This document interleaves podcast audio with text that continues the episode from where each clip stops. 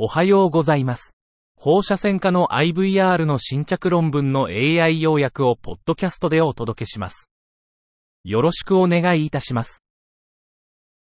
論文タイトル。小さな人種流のマイクロ波アブレーション後の局所主要の進行を予測するプロスペクティブなマージン推定。Prospective margin estimates predict local tumor progression following microwave ablation of small renal masses. 目的、小さな人種用 SRM に対するマイクロハアブレーション MWA 後の局所主要進行 LTP と予測的アブレーションマージン推定値の関連を評価。方法、2017年から2020年に MWA を受けた患者を後ろ向きに同定し、CT 画像と主要モデルを重ね、アブレーションマージン推定値を算出。結果、128人の患者、中央値年齢72.1歳、平均主要径2.4プラスマイナス0.9センチメートルを評価し、LTP は9人、7%に観察された。マージン推定値が小さいほど LTP リスクが増加。結論、アブレーションマージン推定値は MWA 後の LTP リスク予測に有用。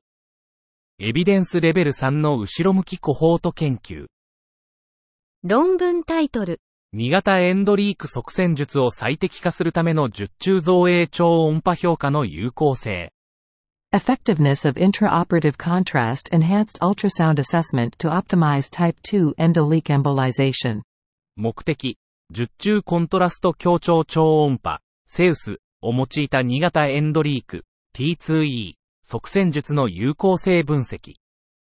方法、連続患者に標準化プロトコルを適用し、術中セウスでエンドリーク除外を技術的成功と定義。結果、26例の平均年齢81プラスマイナス11歳、男性89%。初回側線後のセウスで50%に残存 T2E、追加側線で77%が成功。結論、初回側線後の残存 T2E は半数、複数回で4分の1に減少。側線後のセウス陰性は脳法安定化と追加側線不要と関連。論文タイトル。レビュアー社時2023。Reviewer Acknowledgement 2023. アブストラクトが提供されていませんでした。